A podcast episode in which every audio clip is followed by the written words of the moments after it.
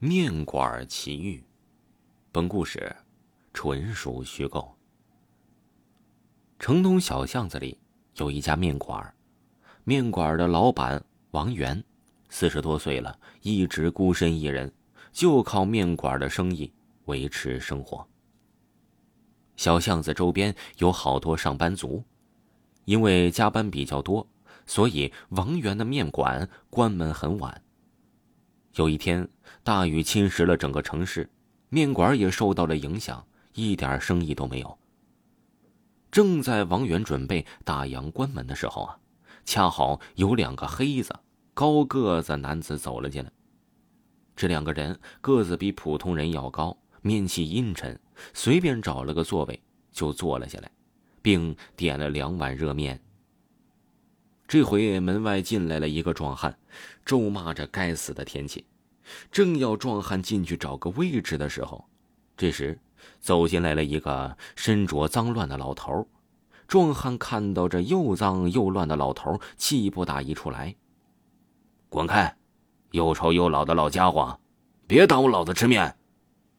随后就坐了起来。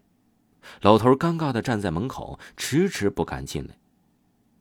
王源看得出来，这个老头以乞讨为生，浑身被雨淋得很湿，看起来非常可怜。王源知道这个老头是来避雨的，按理说叫这个乞丐老头进屋避雨会影响到面馆生意。可王源看到这个老头十分可怜，于是邀请老头进屋坐下，并给他端上了一碗热面。本来让一个乞丐进来避雨，老人就很意外了，没想到又端上来一碗面，让老头很感动，不停的致谢。旁边的壮汉看此情况，拍桌子而起：“臭烘烘的，还怎么让人吃饭呢？”说完，面钱也没给，就摔门出去了。老头低下头，都是因为自己的原因，才流失了一个客人。王源叹了一口气：“唉，就算倒霉吧。”简单的和老头交流了几句，老头放下戒备心，大口的吃起来，看样子也是很久没有吃过一顿饱饭了。旁边的两个黑衣人目睹着店里发生的一切，并且好像在议论着什么。过了一会儿，雨停了，老头也吃完了面前的面，起身与王源告别。并夸赞王源：“你是个好人。”就走了出去。这时，那两个黑衣人也起身对王源说：“面做的很不错，你的人也很不错，钱已经放在桌子上了。”说罢便离开了。当王源收拾桌子的时候，愣住了。那两个黑衣人留下的面钱竟然是冥币。王源吓得冷汗直流，一定又是逃账的搞的恶作剧。王源急忙的收拾完，关店离开。